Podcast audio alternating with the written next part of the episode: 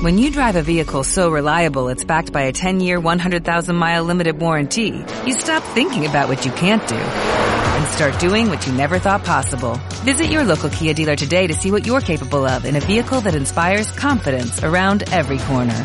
Kia, movement that inspires. Call 800-3334-KIA for details. Always drive safely. Limited inventory available. Warranties include 10-year 100,000-mile powertrain and 5-year 60,000-mile basic. Warranties are limited. See retailer for details.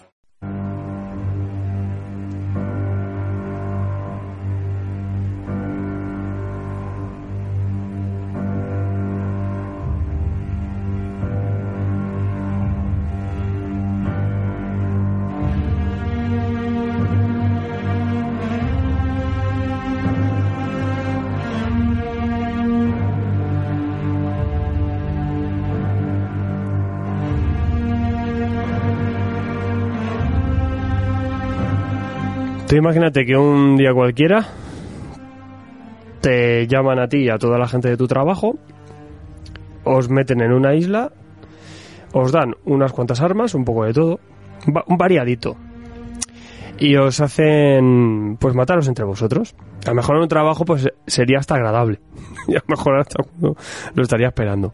Pero si en vez de la gente del curro, pues es eh, pues amiguetes de una clase, ¿no? Una clase que normalmente pues vas creciendo, estás ahí pues eh, educándote poco a poco, ¿no? Todos los años compartís el curso. Pues al final son muchos de esos amigos son hermanos, ¿no? Te los llevas hasta la tumba, muchos de ellos. Muchos de tus mejores amigos. También es verdad que los tipos que te hacen bullying, hay un poco de todo ahí. Pero eh, eso dentro que hay una escuela es un ecosistema. Pero eso, tú imagínate unos chavales y además, pues eso, menores y los pobrecicos míos, gente, chavales de instituto, pues meterles en una, en una, en una isla y, y que, que se maten, que se maten, solo uno puede quedar vivo. Pues esto ya sabéis que estamos hablando de Battle Royale, una serie que viene de una novela, estamos hablando de 1997, estamos hablando de Koshun Takami, esa novela que presentó en un concurso y no ganó porque eh, se pasaba de hardcore, se pasaba de escatológica, se pasaba de bestia demasiado contenido sexual. Pero sí que eh, dos años después, eh, Mayasu- Ma- Masayuki Taguchi la eh, llevó al cómic, la llevó al manga y eh, nos trajo esta serie que ahora hace poquito se ha vuelto a editar, la hemos vuelto a tener en, nuestras estanterías con ocho tomos dobles, esos canceban bestias.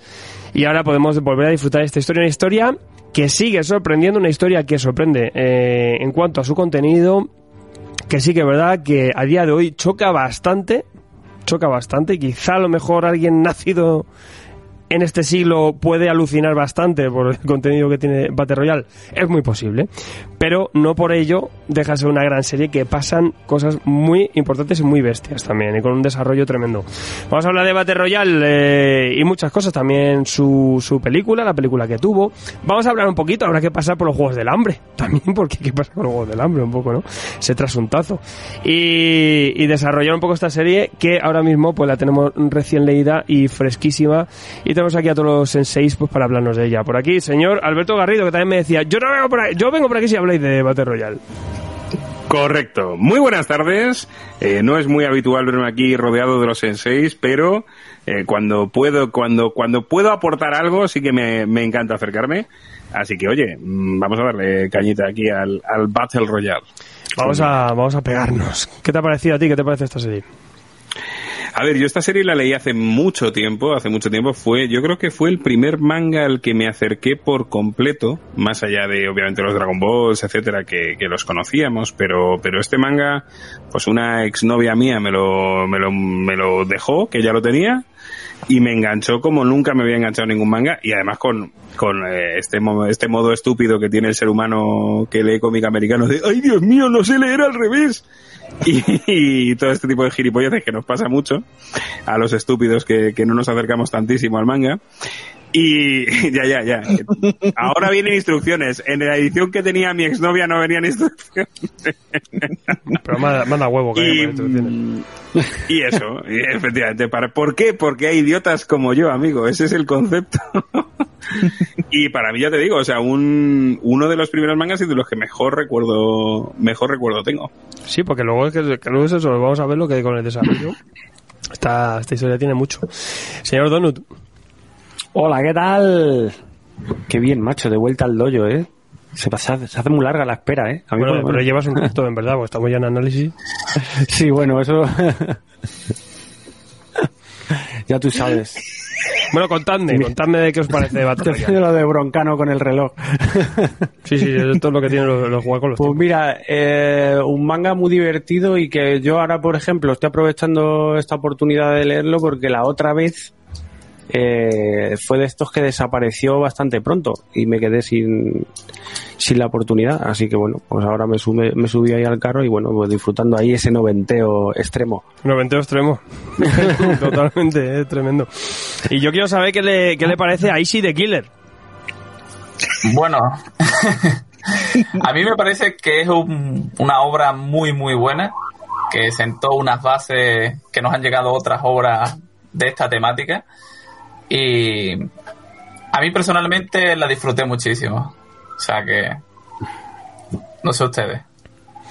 Pues ahora te lo contamos, ahora te lo contamos. Señor Joelia. Bueno, yo como bien sabéis todos los eh, asiduos oyentes de este buen querido podcast, no soy muy aférrimo al manga. Para consolar a Garrido, mm, voy a confesar que parte del primer tomo me lo leí eh, como en sentido tradicional hasta que me di cuenta de que no lo estaba leyendo bien. Una sensación maravillosa. para que os hagáis una idea de, lo que leo yo manga. Pero bueno, una, una muy grata sorpresa, sobre todo por lo que comentabas al principio, porque sorprende, sorprende incluso yo, que estoy bastante eh, acostumbrado a, leer cosas grotescas, cosas eh, que te sacan un poco de lo normal. Eh, no esperaba sorprenderme tanto con lo violenta que era esta serie, y mira que había oído hablar de ella pero, pero joder, eh, es muy dura y sobre todo es que el primer tomo es una declaración de intenciones en toda regla de lo que te vas a encontrar en, en toda la obra. Y, la, y contento, muy muy contento, sobre todo de haberla descubierto y de haberme acercado a un manga que, que ya me iba tocando. Son de sorpresas y, sensaciones, sobre todo incómoda es una serie, ¿no? Sí, sí, sí, incomoda muchísimo. nunca estás cómodo leyendo esto. Además, estás siempre con la alerta puesta. Gonzalo, Oye, ¿qué es eso de nombrar los Juegos del Hambre y no el Royal Rumble de SmackDown? O sea, el que inspiró al inspirador. no, hombre, sí que es cierto que los que realmente asentaron las bases del todo el género Battle Royale fue este, este manga Battle Royale, efectivamente, con el mismo nombre. Sí que tiene bastantes cosas en común con los Juegos del Hambre y bueno, ha, asentado un género que ha hecho que la empresa de, sobre todo videojuegos, ganen millones y millones, bueno, y las películas también, con las adaptaciones de los libros. Y bueno, y en su época fue bastante innovador porque muchos adolescentes como yo estaban tirando a ya cosas más niponas, ya cosas más violentas y, prohibidas, entre comillas, como Berserk y la espada de Inmortal, por ejemplo. Y este Battle Royale también era uno de esos mangas prohibidos de violencia, sexo y, como habéis dicho, todo muy grotesco y, y que se recrean bastante en, en, en las muertes.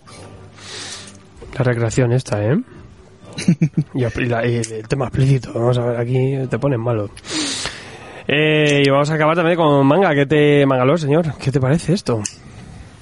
Eh, impresionante, impresionante. El manga para mí fue la primera obra, digamos, de, de esta obra, de, el, formato al cual yo me acerqué. Eh, no leí la, la novela y a razón de que me gustó tanto el manga, me vi la película.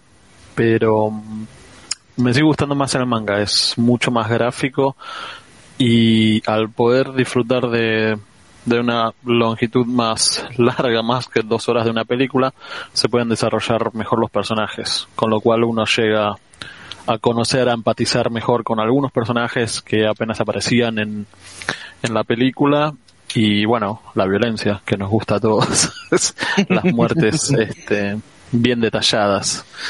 Eh, un, manga brutal, brutal.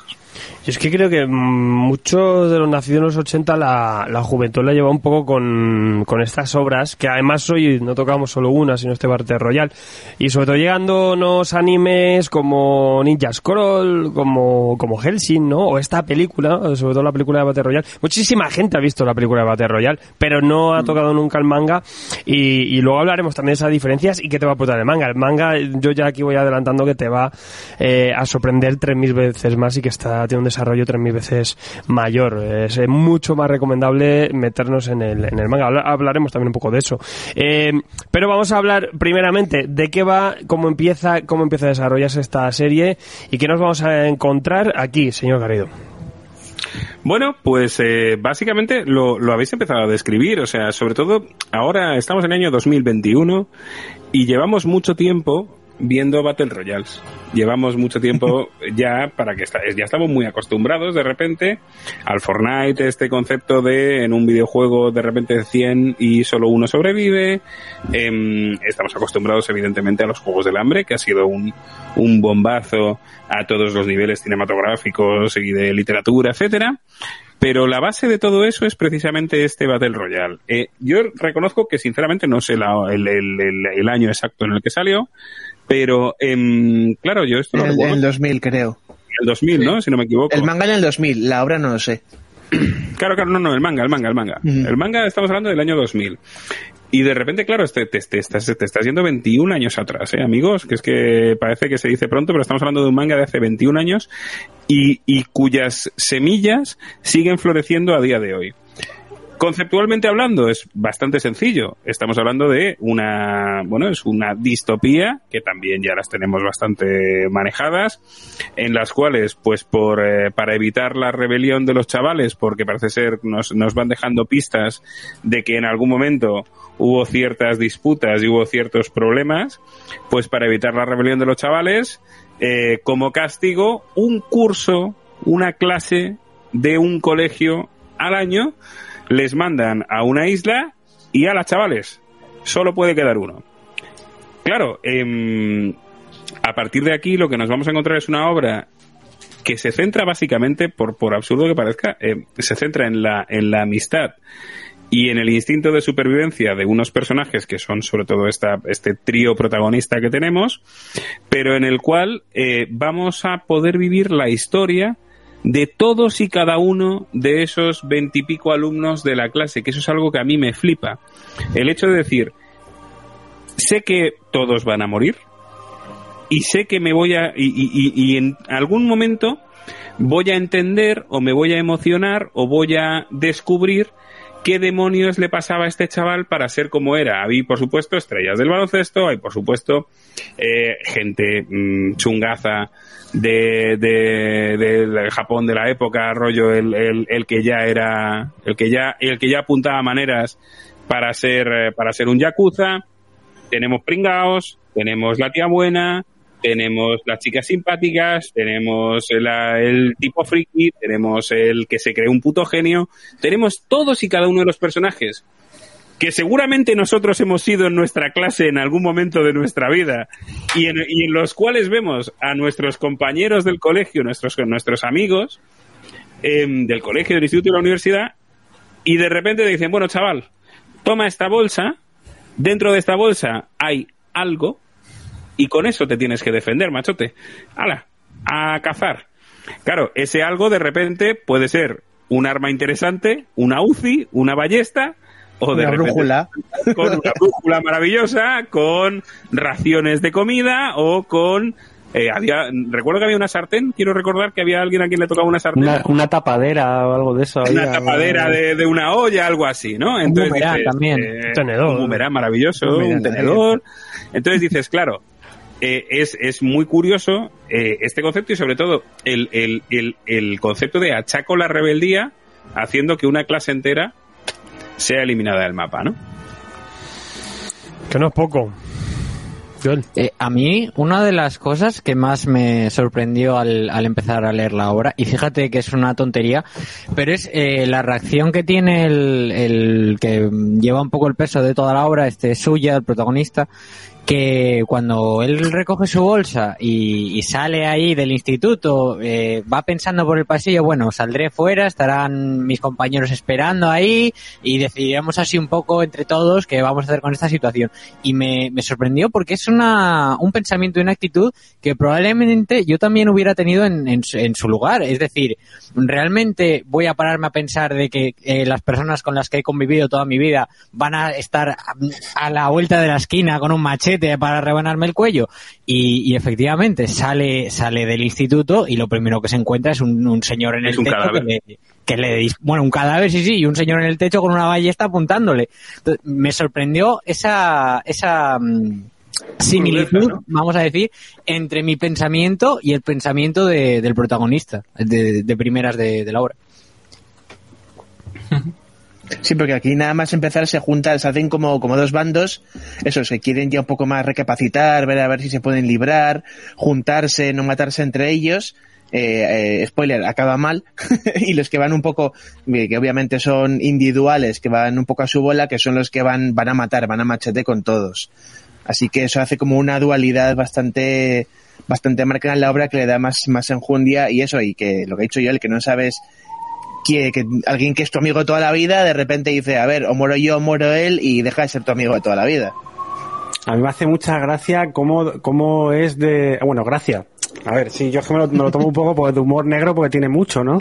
Muchísimo. Pero, pero el rollo es eh, lo implacable que se muestra el sistema desde el principio, porque esto te toca y ya está, y no hay discusión, no hay pollas en vinagre, te ha tocado a ti y tal, y está el tío que el que hace de representante barra profe, ¿no? El, El, el ministro, ¿no? Creo que es el sí. ministro de que es, algo. que es un personaje, el nota que encima les habla como cantarín, ¿no? Ahí, eh, no sé qué, cuidado es que porque hasta los profesores que se, Claro, que le se ponen como esto. corazoncitos como para indicar eso, ¿no? Y, y a la mínima que tal, pues a ti te mato delante de todos, Sí, sí. tal, para dar ejemplo, tal.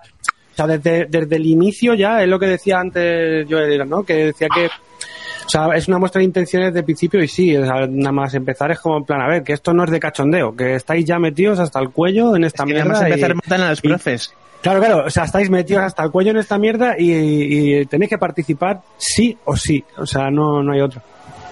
Luego otro punto interesante dentro de todo este concepto de tienes que participar sí o sí es el hecho de, de las dudas que tienen unos y otros sobre si participar, no participar o cómo podemos hacer para, para ganar al sistema, que es lo que planteabais. Pero luego, por otro lado, el tema de, de, de todas esas preguntas que se hacen desde el por qué nos ha tocado a nosotros hasta el cómo vamos a poder sobrevivir hasta incluso cuando llegamos al turno de los malotes, ¿no? O sea, le- nos encontramos con que, con que los, claro, evidentemente, eh, Gonzaga ha dicho que se hacen dos bandos. Yo creo que realmente se hacen los mismos bandos que habría en la clase. Es decir, los grupetes de amigos se juntan entre ellos y a ver cómo podemos intentar eh, salir de esta situación, eh, teniendo en cuenta que yo creo que todos los que se juntan tie- tienen en cuenta que en algún momento van a tener que acabar. O sea, va a haber algún momento en el que, vale, muy bien, sí, somos las super amigas, que nos hemos juntado cinco, nos vamos al faro, estamos protegidas. Juegas el faro. Pe- ya, ya. Pero, pero cuando, pero cuando quedemos solo nosotras cinco, si es que logramos sobrevivir las cinco, va a haber algún momento en el que va a haber que, haber que tomar una decisión, ¿no? Sí, y otro aspecto interesante también es eh, qué, qué tan aceptado estaba todo esto. Porque la, la gente común y corriente y el gobierno y todos decían como, bueno, sí, ah, le tocó a esta escuela, bueno, lo lamento, sí, qué sé yo, pero nadie decía nada, o sea, nadie se oponía, decía como que...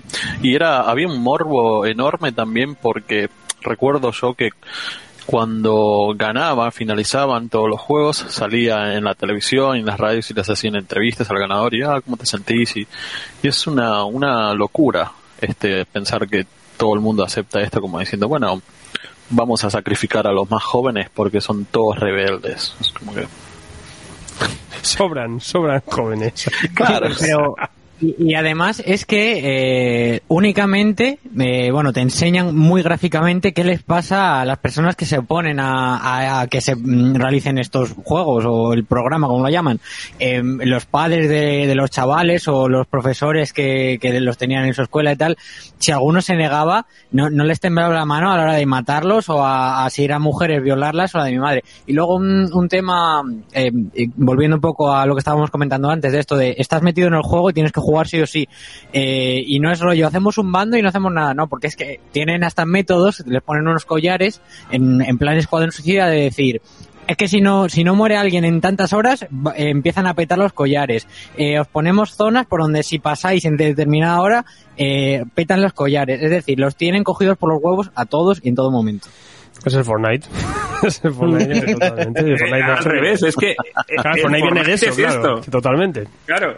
El Battle Royale no, no tiene nombre puesto ahí a la, a la ligera. Claro. Eh, a, mí, aleatoriamente. a mí me sorprende mucho porque desde el principio la introducción eh, ya es magistral, ¿no? Eh, meten en una clase a todos los chavales y el hombre este les cuenta aquí la película, lo que tienen que hacer y al salir pues a la- al jaleo, ¿no? Y, y lo que decir, ¿no? Pues este chaval que ya de, de repente se encuentra, se encuentra con el marrón de, frente, ¿no? No da tiempo a respirar esta, esta serie. Y además va buscando todo el rato ese, ese punto de choque, ese punto de ruptura y, y- a ilustrarnos en todo momento de forma muy gráfica eh, los diferentes eh, roles y tipos de horrores que se pueden llegar a encontrar. Em, lo que decías, eh, tra- tratamos aquí el tema de la amistad. Sobre todo yo creo que el tema de la confianza. Porque en todo momento estamos leyendo esto y está pensando se van a matar en cualquier momento estos dos, a lo mejor están hablando, ¿no? Y tienes que estar todo el rato, pues los personajes confiando unos a- en, eh, en los otros, pero también el lector diciendo, bueno, estos nada se pegan un, un cuchillazo, tal. Yo, yo, sé- yo he tenido esa sensación todo el rato según, según lo estaba leyendo. Eh, me parece una analogía preciosa dentro de lo que hay de, de- de la selección natural, también del paso del adulto, del, del- de, la adolescencia a, la- a- cuando somos adultos, ¿no? De salir un poco ya a, a- trabajar y a, comernos unos a los otros. A, a esa extraña convivencia, tener que confiar y desconfiar en los demás y cómo, eh, pues al final, eh, pues eh, solo sobrevive uno, solo sobrevives tú.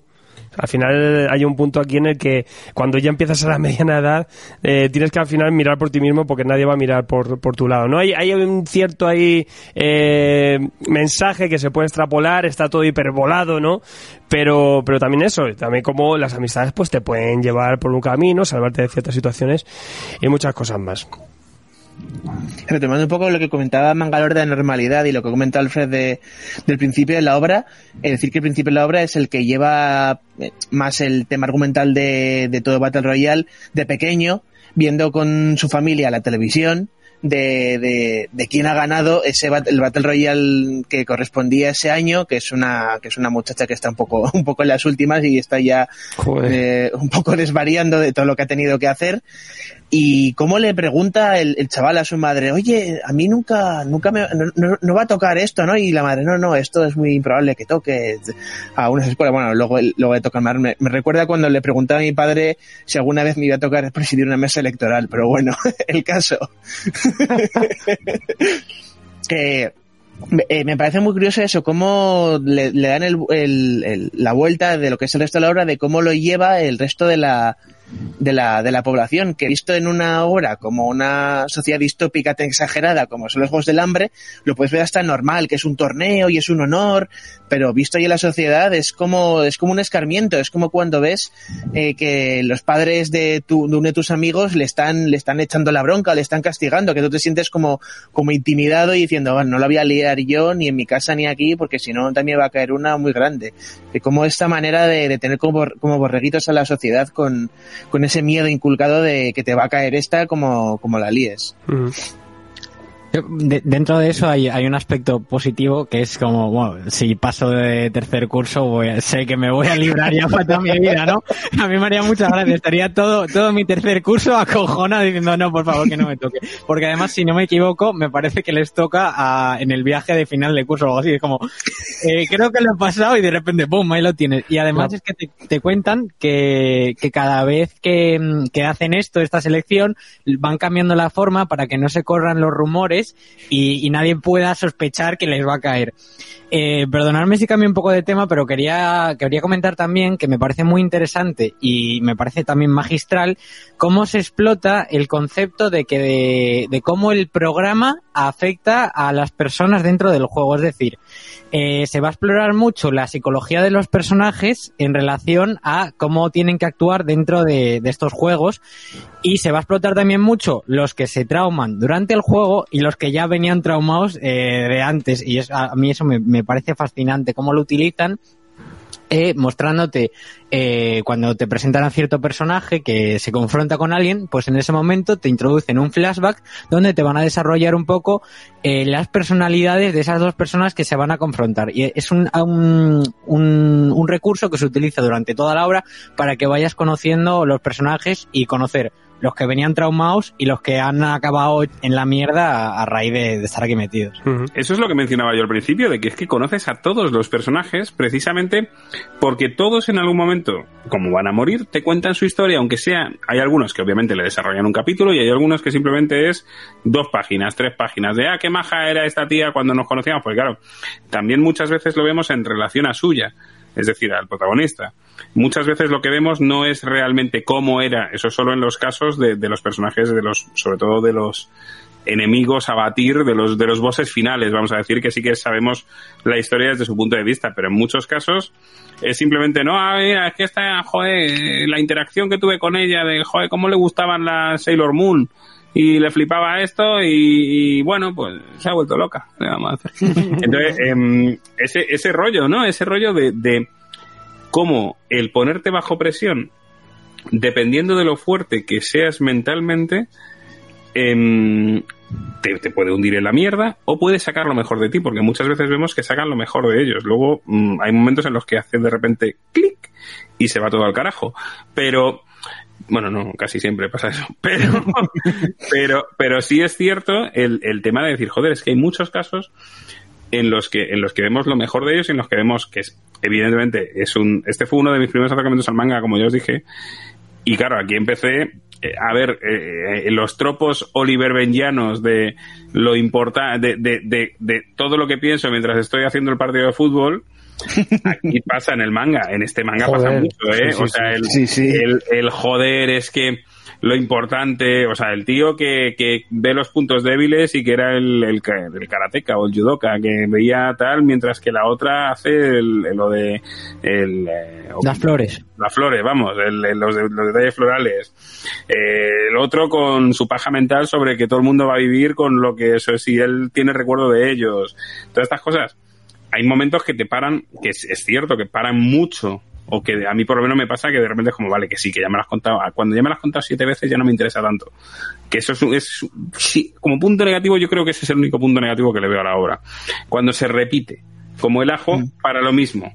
O sea, porque no está avanzando, no está evolucionando, sino que nos quieren remarcar muchísimo lo buena persona que está el personaje, eh, lo flipado del judo que está el otro personaje, lo fuerte mental que está el otro personaje, pero de repente es como ya tronco, vale, sí, sí me ha quedado clarísimo. Uh -huh. Sí, y como decía, eh, es, es, cierto eso que se repite, la, la, canción que canta Yuya es como ya que para el final es como que, bueno, sí, ya entendimos que querés que todo el mundo sobreviva sí. y que, que sos el bueno de la historia y que no le decías el mal a nadie. Pero, um, como decían, eh, es otro aspecto donde yo pienso que el manga es superior a la película, donde puedes empatizar y conocer bien a fondo la historia de cada personaje. Sí. Y lo visceral que es la, la violencia y que lo puedes ver y él no llega pero ni a los talones le llega a la película vamos pero ni de lejos no, ni de lejos. Y una cosa que recordé cuando estaban hablando de cómo mantener la sociedad, digamos, eh, presionada o que nadie se salga de la línea, me hizo acordar a otro manga que creo que pasó sin pena ni gloria por el mercado español que se llama Ikigami Comunicado de Muerte, uh -huh. eh, donde también tenía el, el Estado o el gobierno japonés una manera bastante retorcida de elegir al azar a gente y simplemente los mataba. Entonces todos estaban así, quedándose en línea y nadie hacía nada por miedo a morir. Eh, yo lo que quería remarcar es que el Battle Royale tiene un argumento súper sencillo y directo y que el tío sabe narrarlo de una forma fantástica para que nos llegue a todos, ¿sabes? Con unos personajes muy variopintos, cada uno pues tiene su especialidad y que por eso lo hace tan especial dentro del manga y que nos gusta seguir la historia. Pero es eso, es un grupo de personas y darse de hostias y no sé cómo algo tan trivial puede engancharnos tanto. Sí, yo creo, yo creo que esa es la clave un poco, ¿no? Porque sí que eh, al fin de cuentas es como un gran hermano, pero un survival hardcore, ¿no? En vez de te denominas, te, te vas liquidando y te vas eh, matando. El, el- a mí lo que me flipa sobre todo es el desarrollo de personajes, ¿no? Como empezamos con un tablero de ajedrez tremendo, es una clase bastante numerosa, no sé cuántos personajes son, es una barbaridad. 42, Y 42, casi 21 Sí, sí. chicos. Eh, que además que por cierto son ju- eh, justo la mitad chicas y chicos, justo la, la mitad. Y se agradece mucho que en cada tomo te van viniendo los que van cayendo. Eh, ves la orla, ves la orla caer. Y, va pero al principio, claro, tú piensas que son 42 personajes que todos tienen un desarrollo, todos tienen un background. Eh, de hecho, son todos reconocibles. Otros se van, eh, otros son para usar la sorpresa o usar el, el, el, el, el gap ahí un poco pues, para sorprender o simplemente un mero recurso, ¿no? Ver cómo a lo mejor una pareja se suicida, decide suicidarse y dice, mira, hasta, hasta luego, Lucas. O sea, un poco de todo, pero sí que se van desarrollando luego también cómo, pues a través de flashbacks y vamos viendo también pues cómo era su amistad o cómo eran ellos o su personalidad y todo eso, eso amplía muchísimo para luego ver eh, cómo se desarrolla la serie, claro que nos está dando para, para bastante, bastante número, ¿no? La serie.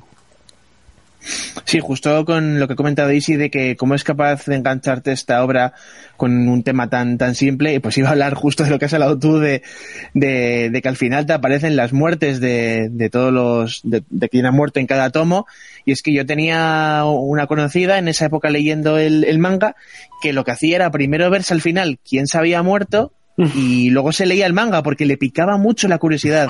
Y claro, como además el, el- sí, no, además el autor, el autor juega mucho Psicopatía. Sí, el autor además juega mucho con parece que ha muerto pero sí, o parece que ha muerto pero no, o lo voy a salvar, eh, juega mucho con eso, pues te, te, te engancha muchísimo porque no sabes al final, o sea, sabes al final cómo va a acabar, pero no sabes cuándo van a morir y eso es lo que realmente te intriga, que eso es mucho de lo que engancha eh, a la gente, tanto en los juegos del hambre como en, como en el videojuego del Fortnite. Lo que le engancha a la gente realmente de, de este juego del Fortnite es no saber qué va a pasar en cada partida, no saber, o sea, sabes que vas- solo puede quedar uno, pero no sabes qué va a pasar, no sabes lo que va a suceder. O sea, el final, vale, va a ganar uno y eh, pff, me da igual. Pero quién va a morir, cómo va a morir, eh, eso es lo que realmente a la gente le engancha y hace que siga este tipo de obras y de, y de juegos o de, o de películas. El morbo.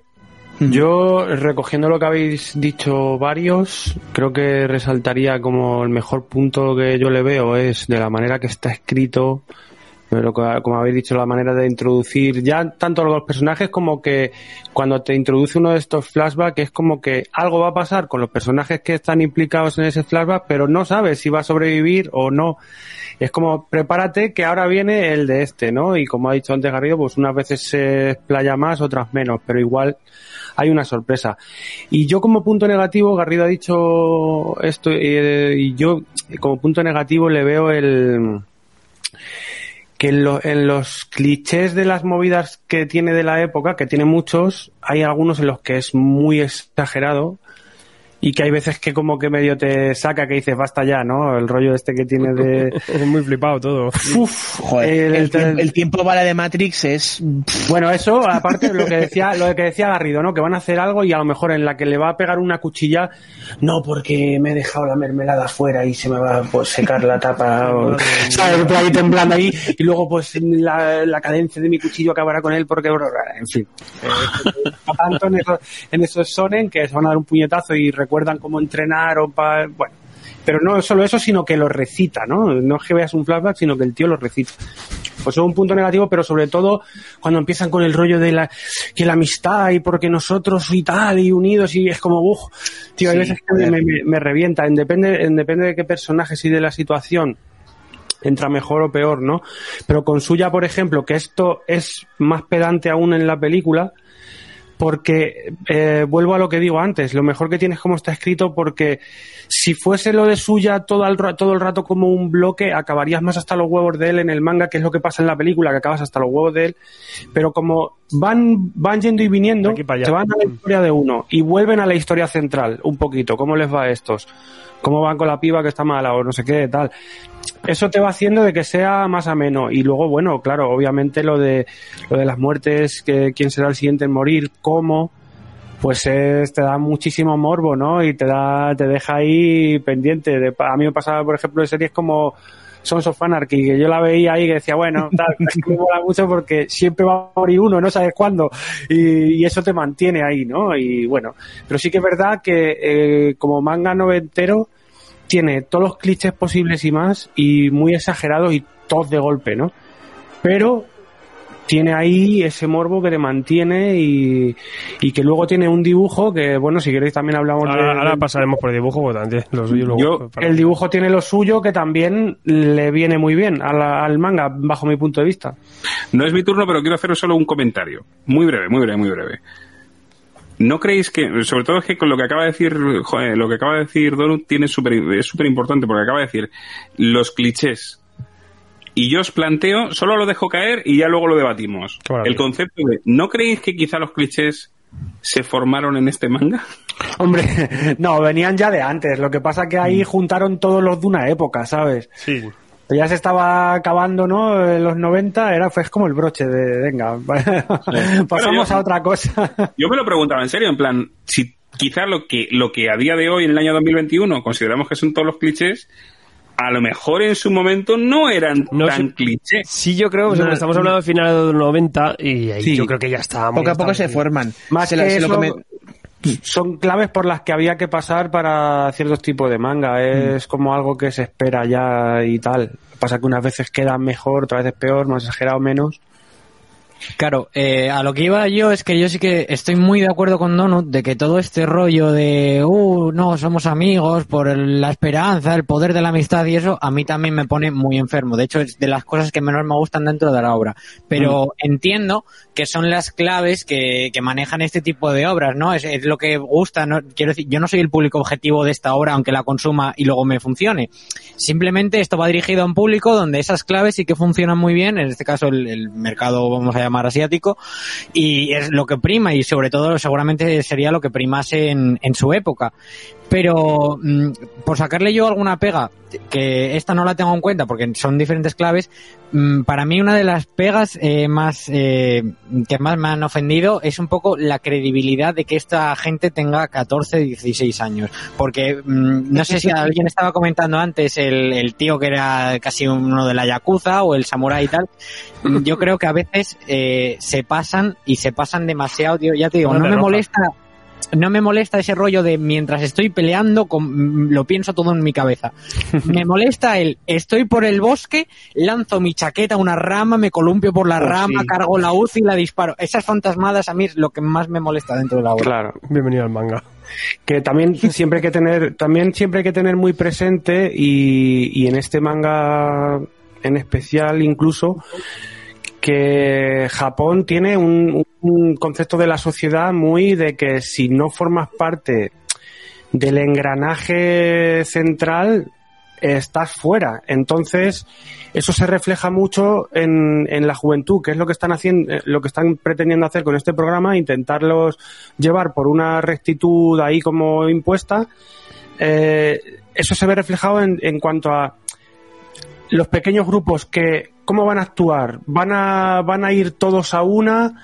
O al meter una generalidad, ¿no? Si son 40, pues ahí vas a tener un poco de todo, ¿no? Como es un reflejo de la sociedad en general, ¿no? Pues dentro de ahí va a haber unos más rebeldes, unos que van a ir en contra del sistema total y otros que ya venían con el sistema impuesto de casa y que les dicen ahora salta y saltan, ahora ladra y ladran. Entonces es eso, hay que tener siempre un poco presente que estamos hablando de Japón. Y aunque sea un, en, un termi- en unos términos eh, un poco fantasiosos y tal, siempre tienen de base eso, ¿no? Que de la manera en la que ellos socializan y tal. Entonces, las decisiones y el énfasis que hacen, que hacen en algunas cosas, aunque estén exageradas por ser un manga, ya sea de una manera o de otra, tienen también su, su razón de base, ¿no? Por así decirlo. Hay una, yo, eh, hay una distorsión, como decís, de, de, obviamente esta gente tiene 14 años, tiene 20 y muchos, largo, porque claro, aquí lo decía por hijo en el directo de Patreon, decía, pues eso, el, el- el tipo que trabaja para un borde de travestis, o las chicas que, las chicas que se prostituyen directamente, algunas, ¿no? En clase. Entonces, pero sí que tiene, tiene su sentido porque realmente es una serie que apela a la rebeldía juvenil, que es una serie prohibida para los que éramos menores de edad y veíamos estas barbaradas, y- pero eh, además atraía más por eso, porque esta gente era gente de tu edad que hacía cosas ya de mayores. Están ya como pasado de rosca, ¿no? Que es un poco a lo que aspirabas tú ya, pues eso, a, a ser líder de la Yakuza, ¿no? Entonces, esa distorsión yo creo que está ahí eh, adrede, sí que la ve, la, ve, la pones a contexto y dices, bueno, esta gente no tiene 14 años, no, no, no está, no está en el instituto, no tiene, no tiene esta edad, están ya pasados de vueltas. Pero es verdad que también, bueno, pues dentro de esta ficción donde nos meten en una isla y nos, matamos, pues obviamente no vamos a meter aquí a los niños de Sinchan y, y a, y a pegarse, ¿no? Es un poco esa, esa, esa diferencia y yo creo que siempre hay una distorsión en el manga y, una, y ese flipadismo. Más que, más que clichés, eh, que estáis hablando mucho de clichés, eh, hay que hablar de estereotipos. Son estereotipos lo que estamos teniendo aquí, son estereotipos. La animadora, el tal, son, son esos eh, personajes que tenemos y que siguen teniendo que, decir, que tiene una base previa, que se han, se han seguido estableciendo. Aquí tenemos muchos, son muchos roles que, que, que nos plantean. Además, que siempre intentan en la obra que cada uno sea muy identificativo, son tantos personajes que lo que quieren también es que, ese estereotipo lo, pille rápido porque vamos a tener una cosa muy coral y, tiene dentro de esa confección macarra, porque esto es un cómic muy badass, eh, tiene todo, yo creo, una base muy lógica, ¿no? Porque lo que plantean es que las piezas de ajedrez son muchas y, es un juego complicado. Sí, comentar un par de cosas. La primera, el- lo que ha dicho Alfred de lo de la edad. Yo creo que además aquí juega una, doble función de que eh, a- haciendo tan mayores a estas personas de, de 14 años, juegan con que la gente que tiene esa edad, que normalmente en esa edad nos creemos más de lo que somos siendo adolescentes, pues enganchar ese tipo de público y luego también enganchar al público adulto que no querrá leer un manga protagonizado por críos y dice, bueno, dice que tiene 14 años, pero pff, esto, esto lo hago yo. Así que eh, enganchar a más demografía de edad. Y luego el otro tema es que los japoneses mm, lo que suelen hacer prácticamente siempre en la mayoría de sus obras es empezar con personajes clichés, personajes estereotípicos para engancharte muy rápido a la obra, para que te sientas muy identificado con algo que ya conoces o con lo que te sientes identificado y luego ya a partir de ahí evolucionar. Que además aquí juega magistralmente porque aparte de engancharte y de que tú te identifiques con alguno de esos personajes, me imagino que con el Terminator de la chaqueta no se identificará ninguno aquí, pero sí que consigue que te identifiques con alguno y además que, que los diferencies eh, claramente y que cada uno tenga su personalidad y que no sean todos iguales, que si no sería un aburrimiento. Sí, es que a mí es, es que me flipa mucho, de verdad, lo, lo dije al principio pero lo repito ahora. Tienen muchas reacciones a lo largo de, de toda la obra y son reacciones muy humanas con las que yo me he visto representado en, en cierto momento de X o Y personaje. Es decir, la forma en la que se comporta ante cierta eh, situación que tiene delante es que podría haber sido yo perfectamente. Yo, pero como bien dice Gonzaga, no, no, no con todos los personajes, quiero decir, obviamente con el, con el Terminator de la chaqueta en ningún momento, porque este personaje en cierto momento se, se raja el bíceps, se tensa en ten- el tendón para, para tener el gatillo ahí preparado, digo, pero qué por favor. Sí, con, el- con la, con la- con la cinta americana que zumbao. pero, pero luego momentos más intimistas donde se sientan a hablar y a desarrollar las situaciones que le están viviendo ahí yo creo que es donde realmente sale a relucir el, el guion de la obra con, para asemejar algo más realista. Sí, era justamente eso lo que quería hablar. Más allá de todos los personajes que parecen muy humanos cuando quieren escapar y Yuya es el principal. El Terminator, el Terminator que es el... eh, me pareció hasta ridículo, este ya a, cierta parte llegando ya casi al final del manga, eh, que pudiera resistir tanto, ¿no? Y que, justamente fuera eso, como si no fuera humano, que no lo podían matar de ninguna manera. Eh, no sé si la idea, porque no leí la novela original, la idea era que fuera así o se hizo para alargar un poco más el manga, pero ya hasta resultó hasta tedioso los últimos tomos. Como decir, venimos muy bien demostrando este, las reacciones humanas de, de alguien normal que reaccionaría a esto y de repente tenemos a un personaje que supera toda la ficción, que es, es inmortal parece. Eh, esa sería otra de las cosas, además de los estereotipos, que a mí me pulgar para abajo. Pero más allá de todo eso, por supuesto, lo disfrute el manga. Eh, Joder, que luego el pincha uvas ese intenta reanimarle, la madre que le parió con el protagonista. Es que Yo, creo- yo creo que que no se moría. entramos en el juego que propone esta- uvas, ¿eh? El juego que propone esta obra es eh, ver cosas muy locas, muy locas y muy bestias. O sea, realmente son todo escenas sí, sí. y de todo. Ahí también tiene esta obra una carga sexual tremenda. Es muy explícita para ser algún manga, ¿no? Claro. Sí. La, chi- la No, chica no, muñeca no hemos rota entrado- es muy bueno, dura, ¿eh? Claro, no, no Eh, hemos eso entrado en la, en la traumatizada. O sea, en la muchacha traumatizada de, con problemas patern- paternales y que se siente un objeto, básicamente una muñeca de trapo, eh, y cómo su forma de defender. Esto es- yo creo que ese personaje sí que está bien llevado en la película. Em, que básicamente ella usa las armas que tiene y su arma es su sexualidad, que es lo que lleva usando, según nos cuentan en los flashbacks, desde, Desde antes. desde que Sí. empezó. Me parece más Toda duro cuando sale ella como muñeca rota a cuando sale una escena de sexo súper explícito, ¿eh? Uf, Es- o sea, lo de muñeca rota es que te deja un mal cuerpo, tío. Pero te deja un mal cuerpo cuando... Pero, pero por el amor de Dios. O sea, pero... ¿a ¿Qué psicópata se le ocurre?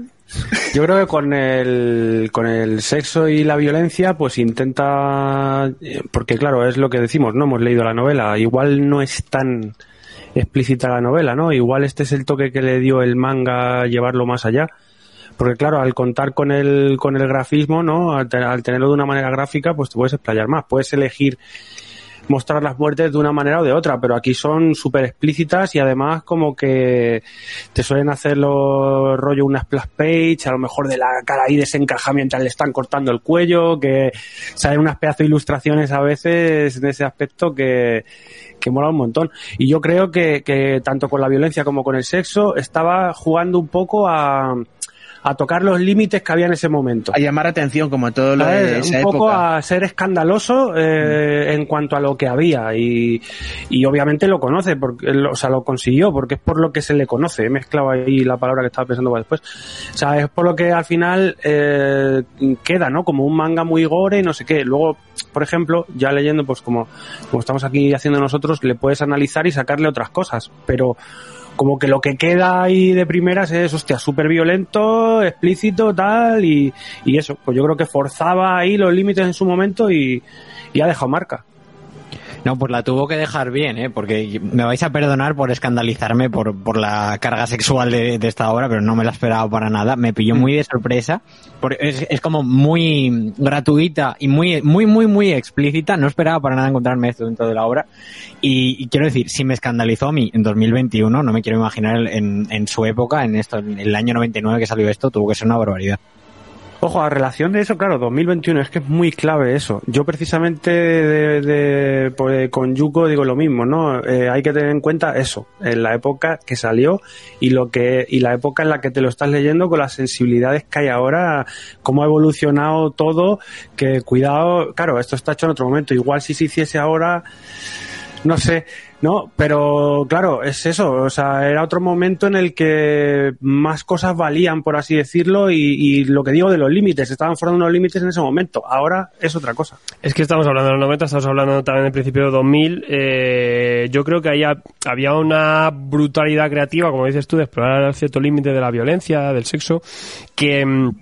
que era ya, y además sofisticado, no era una cosa, porque claro, muchos nos criamos en los 80 y eso, claro, al final de los 90 ya era una cosa ya pues evolucionada, ¿no? Ahora estamos yo, yo considero en un retroceso porque no hay cierta libertad. Yo creo que un producto así jamás saldría ahora mismo y, No, y mismo. rompería barreras y mucha gente no lo permitiría. Pienso pero, lo pero decir, claro, que, y no deja de ser algo ficcionado, eh, con una violencia brutal, un sexo explícito, y, y lo que propone es un juego, pues badass, obviamente es una fantasía, es un, es un juego, es un, es un relato, ¿no? Pero, pero a día de hoy eh, no se entienden estas cosas, ¿no? O nadie se le ocurra hacer estas cosas, pues ¿de- ¿para qué, para qué voy a meter en, en jaleos? Para mí eso hay un retroceso. Choca, obviamente es, es, es brutal, también vale como, como ejemplo, obviamente, de lo que eh, deberíamos tener un poco en cuenta, ¿no? A la hora de, de- de valorar ya nuestra realidad, obviamente, pero, pero claro, los que nos hemos criado un poco en esta generación, pues lo disfrutamos, ¿no? Dentro de, esa locura y de ese malestar que te genera en todo momento con esas escenas tan, tan brutales. Claro, y también que el, el medio le favorece, porque el hacerlo en, en cómic tienes un poco más esa libertad, ¿no? De, Quizá dependiendo de dónde lo estás publicando, ¿no? Pero bueno, vemos que en este momento pues se permitió publicar esto.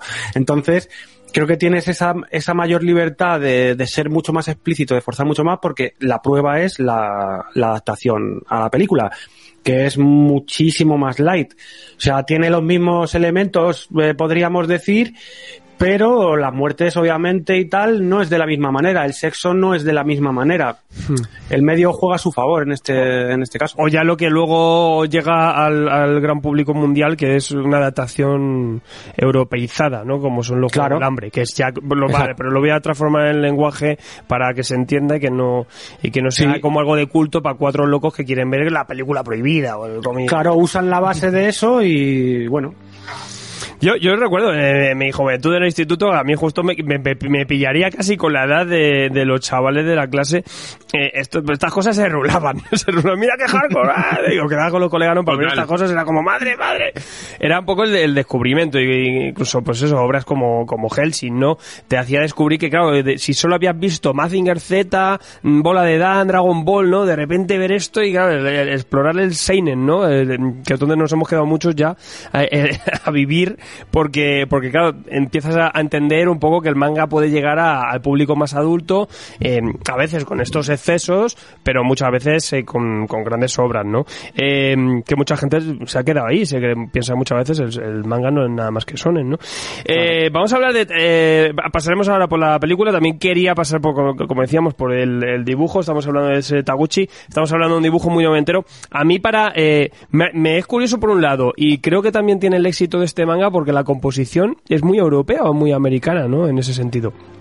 Y, luego el dibujo tiene una cosa que eh, a mí me, me, me perturba un poco, porque tenemos todavía esa, esa influencia un poco más clásica, ¿no? Eh, Tenemos esos, esos ojos grandes, ¿no? Esa estética un poco más ugly. Y, Muy grandes a pero, veces. Claro, pero ya, este lo veo muy Frankenstein porque ya está en ese punto en el que se sofistica esto y lo tenemos un poco a lo que es el manga más moderno, ¿no? Entonces lo veo una cosa muy híbrida, que no sabe bien dónde estar, incluso sí que es verdad que es un, es un dibujo que no es constante 100% y, y lo veo un poco muy extraño. O sea, me funciona porque es un cómic que el dibujo pasa por, por todo, tiene muchísimo detalle, se, se, se consigue, consigue ilustrarnos todo perfectamente, pero a nivel estilo lo ves un poco ahí Frankenstein. Bueno, a- también hablar, que quería hablar un poco también del, del tema de la elasticidad del tiempo. En el, en el manga actual vamos viendo como sobre todo vamos viendo más movimiento en el, en el cómic, ¿no? Eh, donde tenemos una escena que a lo mejor pasa a poco, pero lo vemos durante muchas páginas, y eso era mucho movimiento del cómic, y aquí era al revés, ¿no? Que, que algo que a lo mejor en un momento lo, lo estamos viendo en, en- durante muchísimo desarrollo, ¿no? El tiempo se detiene, ¿no? Que lo que veíamos en, en Y en muchas otras eh, eh, escenas. Eso en el dibujo también se representa. Eh, Donuk, también cuéntame un poquito más cosas del dibujo. A mí el dibujo de este manga me gusta mucho. Yo, bueno, a mí me gusta el dibujo un montón de casi todo, pero joder, tiene un dibujo como muy característico, aunque tiene cosas que a veces eh, juegan un poco a su favor y otras veces igual lo afean, porque tiene así como un tiene un toque feísta los diseños de los personajes, algunos son muy feos en este manga y pero bueno, eso está bien, ¿no? Que tenga un poco ahí de de ¿Cómo se dice esta palabra, coño? Que sea un poco amplio, ¿no? El, el, el este que maneja. Pero lo que sí mola, por ejemplo, es que lo que digo, cuando, cuando se centra en las muertes, en estas escenas tan explícitas y, y esto, eh, ahí es donde viene lo que tú dices, ¿no? Que se vuelve muy detallado. Otras veces, pues es pues, más un, un dibujo de, de narración, ¿no? Pero en estas partes tan detalladas y todo eso se explaya un montón y muchas veces ese feísmo lo explota en favor a, a las sensaciones que está queriendo transmitir y, y tal. Por ejemplo, se me ocurre una personaje que es una friki de los idols. ¿Os acordáis? Sí, sí, sí. Se está, se está cagando a tiros ahí con una de, las de las malotas y ves cómo se está volviendo loca y se está volviendo loca y ya al final es un, es un monstruo ya. Al final ya la cara es- ya no es de un humano casi, ¿no? Aparte de que te la ponen que es una chica fea, con granos y todo esto, pero lo va desencajando y al final está ahí como súper detallado cuando se mata ya con la otra y tal, ahí echando espuma y tal, ¿no? Y, y esto me parece que juega en este caso muy en favor de, la obra, ¿no? Y es como que el dibujo que tiene que tener, ¿no? Y, y- y me gusta mucho, la verdad. Otro. Sí, claro, es un dibujo que, que se va del cartoon usual en, en el manga y tira más por un dibujo más tirando realista, en, además muy parecido a algo que hace en el dibujante del Puño de la Estrella del Norte y Berserk. Pero claro, cuando quieres hacer personajes exagerados, bueno, también, también coincide un poco con el, con el gore de estas obras, pero cuando quieres hacer personajes más exagerados, claro, en vez de, en, si lo haces en un, en un estilo de dibujo más cartoon, te salen dibujos más, más bonitos, más, más cookies, más apetecibles a la vista, pero si lo haces con un dibujo más realista, eh, sale lo que te, lo que ha comentado Donut, salen, salen personajes más feos, que a lo mejor esto sí que hace que, eh, no empatizar, pero que, que estés un poco más con eh, familiarizado con el diseño del personaje, de que son personas comunes, no son todos superhéroes o dioses o elegidos o todos guapos, y además eh, eh, caracterizando tanto a los personajes hace que te hagas con la mayoría nada más verles. O sea, tú puedes ver a un personaje y decir, este tío es un cabrón, o esta tía eh, tiene un no sé qué, o... eh. Así que en ese sentido juega bastante bien, bastante bien. Menos los niños que no lo sabe dibujar, que hace una, una versión pequeña de... Joder, ni más que verle, mira cómo dibujan los chavales de 15 años. O sea, horrible, tío, es horrible. Y los ojos a veces, hostia puta, pero bueno. Yo, yo quería Cuando no lo saca, Yo- yo- venía precisamente a destacar eso, que los personajes son, están muy muy caracterizados, lo suficiente como para que en- de cuarenta y pico te quedes con la gran mayoría, y eso, eh, sobre todo en, en- en- quiero decir, los mangas no tienen color obviamente, pero no estoy acostumbrado a leer manga, pero para, le- para lectores como yo se hace muy accesible porque puedes quedarte con todos los personajes y con, más o menos hacerte una idea de las personalidades que tiene cada uno y su función dentro de la obra. Y otra cosa que me gustó mucho es lo que ha comentado Donut, de que e- este ejemplo de la, de la chica esta que se iba transformando según más eh, iba entrando en la locura, me mola mucho porque lo hacen mucho durante toda la hora. Cuando más van entrando los chavales en el juego de, pero tú estás jugando o tú estás simplemente aquí living la vida. Cuanto más están metidos en el juego, más ves la decadencia en sus caras, ves cómo están en la mierda, en, en- en- sumidos completamente en la locura. Totalmente. Precisamente, ese, ese, ese es el punto. O sea, el hecho de. Ya, ya hemos mencionado varias veces el tema de la- la- las expresiones faciales. Pero luego la parte gore es capaz de, de darte un asco que te cagas. O sea, Tiene que incomodar y dar asco. es que incomoda y logra incomodar muchísimo y, y- y no es junjito, ¿eh? O sea, no estamos hablando de un, de un asco Es otro rollo también. junji- junjitiano. A eso me refiero, que, que, que quizá hemos hablado muchísimo en, en- en tomos de, de Junjito y le, le alabamos y le bendecimos y le glorificamos allá por donde va, pero, pero hay mucho más allá, ¿no? Y de repente, claro, aquí de repente el, el- el- el- el- la, la voladura de la tapa de los sesos de un chaval, que lo ves. El, el momento que comentaba que comentaba Donut antes de no sé si era Donut o Joel de- del señor de Kiriyama arreglándose el tendón para, para apañarse no o, o- o las chicas a mí a mí sí me afecta mucho cuando de repente veo eso el- el- la transformación tanto de los chavales que parecían normales a, a- a puto loco psicópata y las chavalas que parecen normales cuando de repente ves que se les está viendo que se les está yendo que se les va se te está yendo oye para que se te va mazo se te ha ido, se fue, adiós. Entonces, todo ese palo, eh, a mí me deja como muy en shock, ¿no? De decir, ostras, macho, ¿cómo eres capaz de transmitir con un dibujo bonito? Porque a mí me resulta muy bonito el dibujo. em, ¿Cómo eres capaz de transmitir no solo ya personalidades, sino un descenso a la locura, un descenso a los infiernos de estos personajes? ¿Y cómo me estás llevando a que los personajes, que evidentemente son más bonitos con un par de excepciones, eh, sean los buenos y los que tienen pinta chunga, pues no necesariamente malos, pero sí que se les va a ir en algún momento. El macoquismo, ¿eh? Ilustrado. es esto, este, este te veo. Eh, y bueno, y también vamos a hablar de esa película. Justo sale... eh, realmente es que esto es un proyecto transmedia.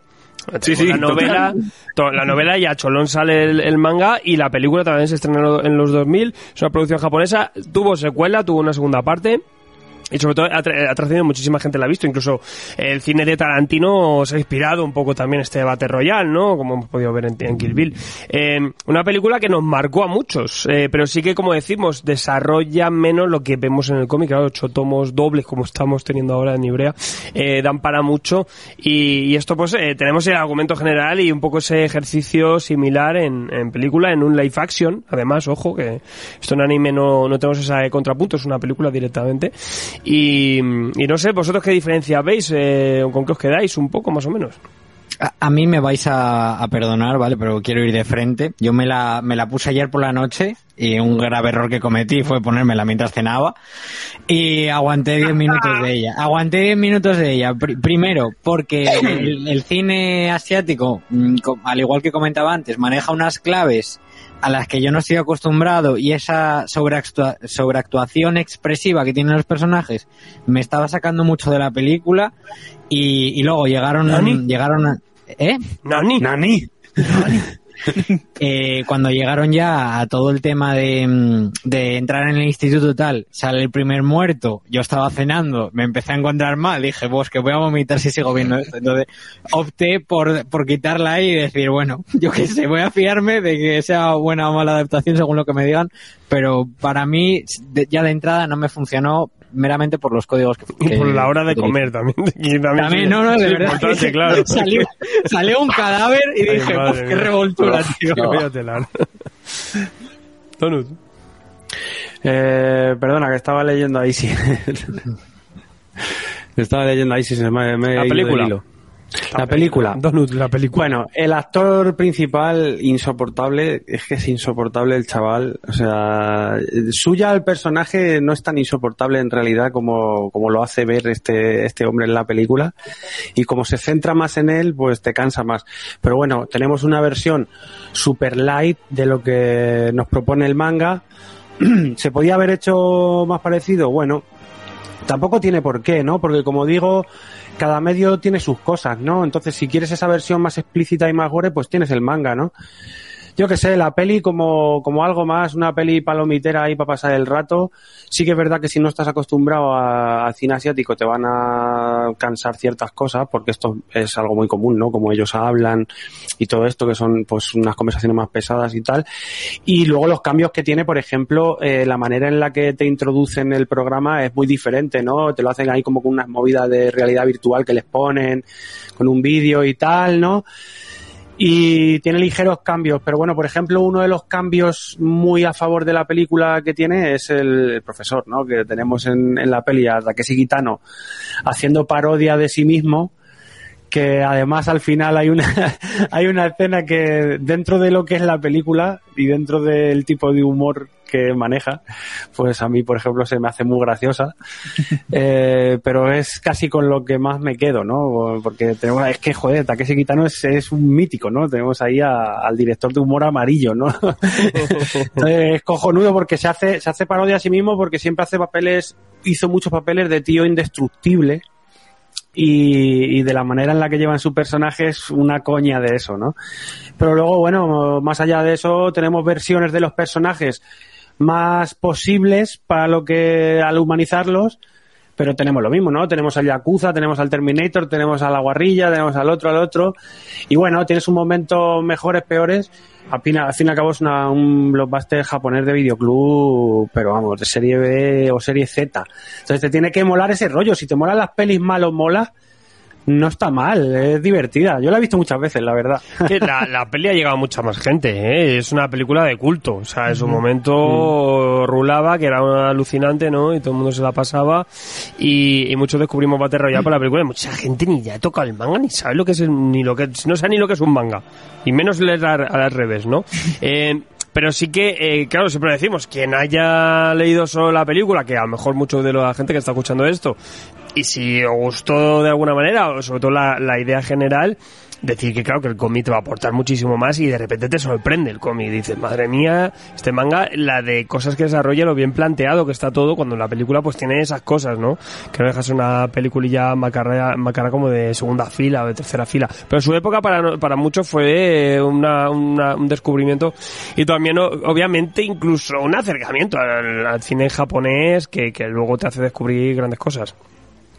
Mm, fuera de, la película me sorprende mucho que no haya tenido anime y que no tuviese anime en, en la época, porque sí que había cosas bastante gores como, como Ninja Scroll y Doom Megalopolis y un montón de, de animes y de ovas que eran muy bestias, tanto como para adaptar a este, este manga, y me sorprende muchísimo y me sigue sorprendiendo que hasta ahora no haya tenido ninguna adaptación animada. Simplemente mencionar eso. Pues, eh, eh, Sebas, tú también querías contar algo de la peli. No querías saber nada, ¿no? Eh, no, eh, no, eh, coincido con vos, que es eso. La película masificó Battle Royale. Nadie, o sea, afuera de Japón fue la película lo que hizo conocer eh, el género y la obra esta. Eh, y también coincido con Ishi, es una película para ver con amigos y con mucha cerveza de por medio, porque si no, no, para verla sola. Pero sí, es cierto, es una película de, de culto, eh. Estoy. Estoy- muy triste porque veo que no, no, no amáis el cine japonés. No, no, no, no, no. Claro, o sea, yo aquí como, representante del cine cutre, de las cutre Eso, coñes, de no, este tipo de no, cosas. no, no, no, no, no, no, no dije nunca que no. yo me recuerdo que en un momento de mi vida eh, pasado formaba parte de, de un El club de fans de club de anime, club de anime, sí. Una y una tarde, una noche hicimos este cine de culto japonés y lo que me he reído yo, ahora no me acuerdo cómo se llamaban las películas, pero por ejemplo, este de repente una chica le salía una katana de una teta y estaba peleando. bueno, de ahí un montón de, de otras películas así bien bien clase B, este y las he disfrutado muchísimo. Son magia. No dije nunca, sí, no dije nunca, nunca que no me gustara. Me, me parece increíble lo, lo bizarro que puede ser el cine asiático. Este, y eso de, de inesperado, inesperado porque yo la verdad no, no sabía de qué iba, por ejemplo, pero ya el título más o menos te daba a conocer, como que tenían títulos así re locos como, no sé, chica katana contra una chica, no sé, tanque o algo así. Chicas tanques samurai. O, sí, los títulos eran impresionantes, pero sí, sí, hay ciertas películas que vale la pena mirar. Prometían más de lo que luego daban, ¿eh? También eso suele pasar, que prometen mucho más del Sí, bueno. y tal. También podemos hablar de los efectos especiales de esas películas que ya, bueno, va. Los tres samuráis peleando contra, contra el Terminator. mucho... Maravilla.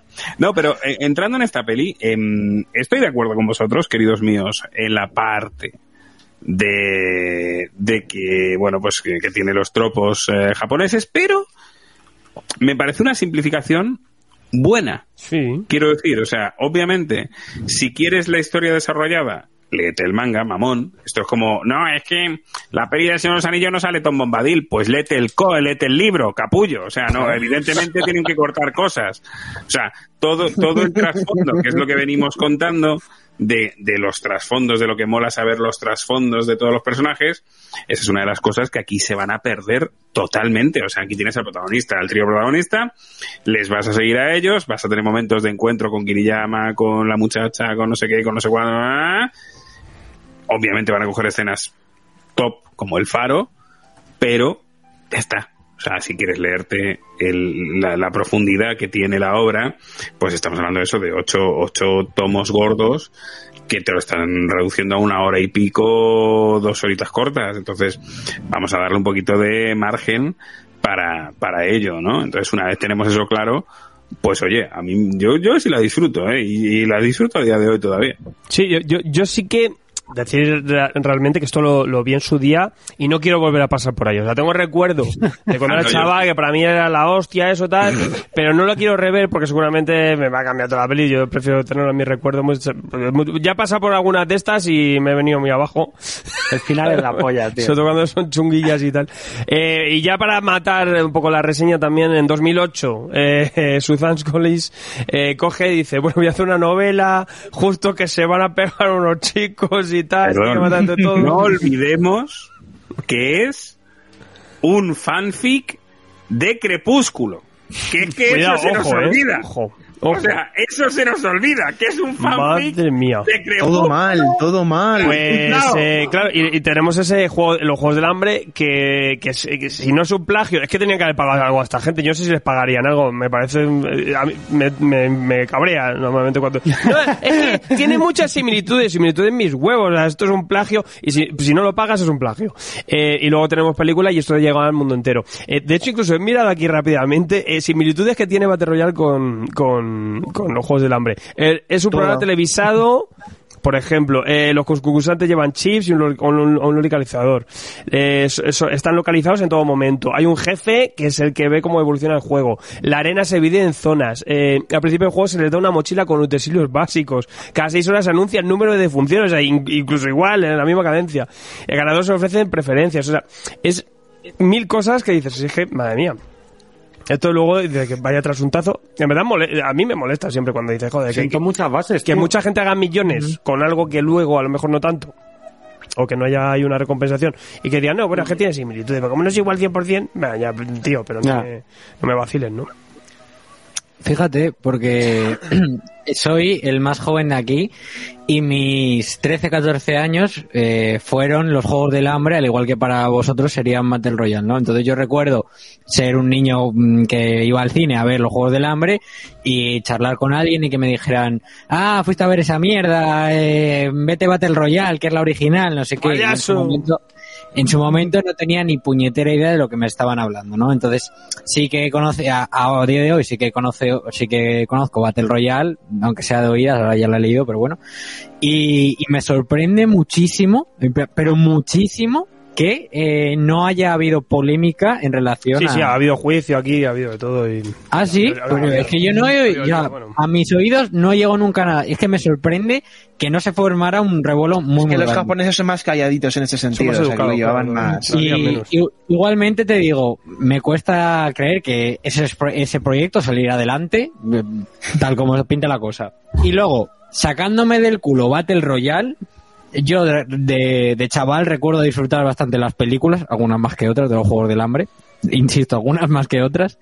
Pero mm, de los Juegos del Hambre, por destacar algo, yo me quedaría más con- más que con los juegos en sí, con el trasfondo político que le, que, que, que le quisieron meter de... social ese, que luego es un poquito lo que... Claro, a mí es eh, el punto que me resultaba muy atractivo de esas películas, todo ese concepto de la rebelión y de sobreponerse al, al, al gobierno y al Estado. Pues como que, que, le, adolescente. que, le, que le dar argumento a, a Battle Royale. Sí, un poco sí. le voy a dar Sí. fondo aquí a esto, porque si no, no... De, de hecho, fíjate, a ver, entiendo que, que obviamente los Juegos del Hambre vienen de Battle Royale, pero sí que me hubiera gustado que Battle Royale hubiera tenido ese componente político detrás de vamos a rebelarnos a lo grande contra esto. Hombre, la, la cosa podía haber trascendido aún más, ¿no? Llegando a las pantallas de la gente y eso, ¿no? Pero bueno. Algo del estilo me hubiera gustado a mí. ¿eh? Es que los japoneses no son de eso, tío. Si precisamente es que el rollo va de eso, de meter en vereda a una parte que se está saliendo. Y el porque el imperialismo americano está corrompiendo las mentes de nuestra juventud y el rock and roll prohibido y no sé qué. Entonces es como eso, es como por aquí. Y de eso es de lo que va al fin y al cabo. Sí, eh, también está eh, Borijo aquí hablando también, por ejemplo, de Kimba y el León Blanco. Totalmente el plagio Disney, anda que no cogía cosas Sí, de bueno, eso se ha hablado y, siempre, madre pero bueno, es que anda que no ha copiado cosas de pelis japonesas y coreanas, tío, en, en pelis americanas, un montón. como- Pasa que eso ya es casi por, vamos, casi frame por frame. Pues sí, frame a frame, o sea, que te traca los frame tal cual, madre mía. Es que eso que comentaba Joel de, de la sociedad política y de la rebelión, eh, sí que hubo una pequeña secuela de manga, pero ahora no la recuerdo. Pero sí que hubo una secuela de una película que pasaba varios años después, en la que los eh, en la que se forma una rebelión con lo que queda de, del torneo este y sí que se parece bastante a los Juegos del Hambre. Así que eso, todo lo que he comentado, todo lo que he comentado yo, el de todo este trasfondo político sí que se explota en, en, en esa película. Pero escucha, en la segunda parte, no sé, es que yo en la al final no la segunda parte se convierte en algo súper tocho, por lo visto, la movida. No sé quién se expande a, afuera y lo llevan a un mundo distópico y tal, pero bueno, en fin. Sí, el- la secuela del manga se llama Battle Royale 2, Blitz Royale, y son solamente dos tomos, que no leí Sí. porque al ser dos tomos como que... mm, Que las lleva su autor original, el autor de la novela. Que se- Sí, sí, sí, sí. Pero, no sé, es como que no... Te provoca menos. Sí, como que yo pensé, bueno, ¿qué, qué más se puede contar de esto? Sí, al fin y al. A y siempre ver- se me olvida. A mí siempre se me olvida. Y al- Siempre que me voy a poner a Sí, ellos sí. digo, se me olvida. Y al ver que tenía solamente dos tomos me llamó mucho la atención como diciendo, momento, el manga original son 15 tomos, 8 esta nueva reedición, fue mucho más largo, como que no sé si no terminó de cerrar o no vendió tanto o realmente no había más nada para contar, es como que me hay muchas muchas eh, cosas enigmáticas de, de- del manga este Era un arco y ya. Sí, no. Eh, sé- recuerdo que incluso otro manga también habían editado en el mercado norteamericano, pero ese también era un tomo único y no recuerdo cómo se llama. Anda con ello, Este, Sí que Ibrea, Ibrea, Ibrea, pues, ha traído, ¿no? Un tomo extra, ¿no? Aquí, traernos en, también la secuelilla. A lo mejor lo hacen. ¿no? Déjate, que- déjate que no caiga, claro. Claro, a ver si un segundo si lo busco. Total, pues sacar la pasta. Claro. La gente, pues ya a mí me la sacas y así lo completo ya. Me quedo a gusto, ¿sabes? O sea, que aparte te lo dicen, incluso en la, aquí en la solapa te están contando eso, ¿no? Que como, como el autor luego vuelve y hace la, la secuela esta. Eh, bueno, vamos a cerrar un poco ya este torneo. Eh, ¿Alguno ha caído? Y si, por ejemplo, ha fallecido por el camino. o sea, esto, no, esto algo tenía que pasar. Que esto era un juego peligroso, pero, pero ya lo sabíamos. Poco a poco, según avance la Eh, sesión. Dime, Lord. Battle Royale Angels Border, o sea, así se llama Joder. el manga. Qué Angels Border, ¿eh? Qué nombre. Y es como, Dios. Angels Border. ¿Quién, quién va a salir un mecha o algo? Madre mía. Eh, Sí, vamos, vamos a la cerrar. tapa también es muy rara. vamos a cerrar Battle Royale, este torneo tremendo. Señor Gonzaga, cuéntame, vamos a cerrar ya las últimas opiniones. Pues a mí lo que más me sigue gustando de esto sigue siendo el Royal Rumble de SmackDown, pero bueno. no, y además el, el concepto de, el concepto este que asentó el Battle Royale es súper atractivo. Todo este tema de- del torneo que además otros otros ya han sabido explotarlo aún más con cosas más atractivas, como, eh, como por ejemplo el Juego del Hambre con el tema de los distritos, distopía adolescente y trasfondo político. El Fortnite ya, el hacerlo jugable, claro, si te gustaba verlo, es que el jugarlo ya es, es increíble. Y Jugarlo es que no pena- vivirlo. Eso, jugarlo que no Sí, vivirlo. porque yo qué sé. Y que es una pena que, que el manga, porque la película un poco sí, que es una pena que este manga tan, tan bueno y con tanta cosa eh, se haya quedado con tan poco reconocimiento por el- y por todos los temas que hemos comentado, que esto, eh, alguno comentaba que eso, que como un manga tan simple a prim- de primera vista, pues fuese capaz de, enganchar tanto y tener tanta cosa, porque es que hay mucha gente que no ha leído y que no sabe lo que tiene detrás. Así que esperemos que la gente se acerque más a este, a este manga y que vea todo lo que tiene detrás, aparte de que es un simple Fortnite para más de 18 años. A mí lo único que me mola es que esto ya trascendido en Fortnite, me lo traigan al Call of Duty y esté por una isla buscando arma- armas y chorradas para luego pegarme al final. O sea, a mí jugar no, me Para hace, no me hace gracia, pero verlo en este cómic me ha gustado. Eh, Tiene una historia detrás, pero como videojuego me, me aburre. Eh, Manga Lord. Sí, eh, coincido. Un manga que sentó las bases para cosas que fueron después muchísimo más populares y es una lástima que se haya casi olvidado. No, no voy a decir que no fue reconocido porque ya establecimos que es una obra de culto y el que más o menos estuvo un tiempo eh, con esto de los mangas o con la cultura asiática lo conoce el nombre Battle Royale pero siempre se puede redescubrir, ¿no? Porque fu- este, este, esta obra fue la que inspiró a otras. Otros plagios. Oh, fragio. Otra cosa, es verdad. Pero te digo que está Vale la pena, vale la pena por lo menos una vez eh, darle una leída y, y ver. eh, Esta, por- cosa, por un- esta cosa loca, disfrutar de la sangría. Porque ya te Sí, digo, ¿sabes? que por ahora en el futuro parece que no va a haber más. o sea que bueno, señor Donut, Pues yo eh, creo que es un manga muy divertido. Si te gusta un poco el rollo de la sangre y todo esto, pues es que, engancha mucho. Si te gusta un poco ese rollo, es de estos que no lo quieres parar de leer porque todo el rato estás picado.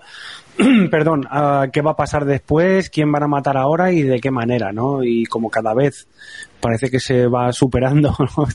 De hostia puta la que se acaba de liar, ¿no? Pues a ver cómo va a ser la siguiente, ¿no? Y se le pueden sacar otras cosas, pero bueno, en mi caso de mente simple, eh, a disfrutar de la, de la carnicería, la verdad que si te gusta, te va, si te gusta ese rollo, pues te va a molar mazo. si te va el rollo. si no, no. Si te va el rollo, De, de- de todos nosotros, el único que ha u- usado, utilizado más de una vez el adjetivo divertido ha sido Donut. Donut para Donut es a mí divertido. a mí me que es encanta divertido, ver- joder. Es que Es divertido, ¿cierto? Es divertido. Es ver morir adolescentes sería- de maneras muy gores. Es que, es que no hay nada mal en esa y el rollo de el rollo de cómo los vuelve locos a los personajes es que eso me, me gusta mucho tío eso también me pasa en Destuve por ejemplo ves a un personaje de cómo pasa de, de ser una cosa kawaii a ser algo completamente Sí. desencajado y me, me mola me, Qué bonito. Es cierto, es divertido, pero yo no sería el primer adjetivo que usaría. Yo- Entretenido. Yo sido puede ser. Ibrea y detrás de los tomos hubiera puesto Donut. Es, es precioso. es que a ver hay que poner Es divertido. Que quiero porque por ejemplo yo soy muy fan y bueno creo que Garrido también pues de las pelis estas de casquería de serie B de Sí, sí, zombies viejas incluye- Claro, claro. y de matanzas. Entonces, si ese género de pelis te mola, este es un manga que te molaría. Esencial. Entonces, pues a mí es divertidísimo. Yo veo sí, como desmiembran a Peña en las pelis estas tan mal hechas Claro, claro, claro, y claro. sobre todo cada vez que van pasando los años que se, que se quedan más anticuadas, más me río. Yo soy, yo soy de los tíos, sí que verdad, verdad que me- cuanto más viejo me hago, más me mareo con estas cosas, pero sigo disfrutándolas. Eh, Joel, Pues fíjate, porque yo vengo a reafirmar a Donut, ¿eh? porque al- estoy igual que él. Yo sí que reconozco que he tenido momentos donde me he revuelto un poco, pero la sensación general de terminar la obra es joder, que bien me lo he pasado leyéndola. Y, y realmente he tenido momentos de, de reírme y momentos de querer ir al baño a vomitar, porque la- lo que acababa de ver, no, mi estómago no podía procesarlo. Y, y me quedo sobre todo también con lo que ha dicho de mm, si te mola el rollo no vas a parar de pasar las páginas y que efectivamente eh, cuando grabamos el anterior programa dije no sé si me va a dar tiempo a leer Battle Royale y no me ha durado dos días la obra entera. O sea que es un pasapáginas continuo tiene ese morbo que hemos comentado de querer saber cuál es el siguiente en morir eh, querer saber eh, estas relaciones entre los personajes qué va a pasar cuando se encuentren porque durante mucho tiempo de la obra es ah voy a buscar a este y voy a juntar a este otro y vamos a hacer el Dream Team y saldremos de esta y ese sentimiento de querer saber más y querer conocer y ver cómo se va a desenvolver toda la situación lo hace muy muy atractivo y sobre todo es eso de venga, que a por el siguiente tomo, que, que no he tenido suficiente con leerme ocho seguidos. Eh, me quedo sobre todo con, con la experiencia lectora. Sí que mm, lo he dicho durante el análisis y tal, que yo sí que le saco un par de cosas negativas, pero que lo suplen el resto de la obra, que me parece un viaje de la hostia. muy bien, y Garrido San. 20 años nos contemplan amigos desde, desde que se editó esta obra. Es que se dice pronto. Joder, se dice calla, pronto, calla. pero y- Calla. Estoy, estoy muy pesado con esto. Pero es que las cosas que hace 20 años funcionaban siguen funcionando a día de hoy. O sea, y, y no solo eso, sino que se han extrapolado a otros términos. Es decir, los Juegos del Hambre tiene los collares de los Juegos del Hambre ya vienen de aquí. Em, las Salen en más películas, ¿eh? Los collares. Claro, Salen- claro, claro. Salen claro. más películas. Coño, en Death, Death Race, por ejemplo, la de, los la de los Sí, sí, sí. Una de Carrasel. Es que en una es cárcel. que los collares, los chips aquí en la nuca explosivos, todo eso es, es un cliché súper usado. Claro, que el cuadro Claro, suicida, todo ese rollo. ¿no? Claro, fíjate que esto sí puede beber del Escuadrón Suicida, probablemente, porque el Escuadrón Suicida lo tenía antes. Pero, mm, pero eso, las zonas de, de batalla, tío. O sea, el tema de, no, esta zona es de, es de repente zona peligrosa y vais a petar, hijos de puta. Pues aquí, claro, aquí, es que aquí es la primera, yo eso sí que no tengo recuerdo de otra zona en la que, de, de otro, de otro cómic, otro manga o otra película en la que lo vi antes, ¿no? Entonces, todas esas cositas que ahora nos parecen súper normales, que ya sé que estoy muy pesado con este tema, pero es que, es que sobre todo es lo que yo quiero destacar, el tema de algo que se hizo hace 20 años, si a día de hoy se mantienen esos mismos tropos, por algo será. Así que leeros esta obra, chicos. La violencia nunca pasa de moda. Va, eso es Por bueno. desgracia, por desgracia. Eh, pues ahí lo tenéis, ocho tomos ahora en Ibrea, son tomos dobles, eh, eso sí, tamaño B6, si lo hubiera venido bien un tamaño Canceban, tamaño un poquito más grande, yo creo, por su composición también, más europea. y las páginas a color que le faltan. Páginas a col- con lo que le falta. Y eso, llamada edición deluxe aquí, con un sello en todos los tomos que tampoco... Eso es muy deluxe, feo, De deluxe tampoco tiene Oye, mucho. Deluxe. Que siempre la podéis colorear Eh, vosotros, ¿eh? yo, no pasa yo- nada. yo tengo un poco de un poco más experiencia con Ibrea Argentina y con sus infames ediciones deluxe que bueno es, es un término que utilizan para que bueno la gente Muy va, a la, ¿no? va- sí, va a la tienda oh una edición deluxe pero Oye, por favor, claro. esto es buenísimo, claro, claro, claro, sí.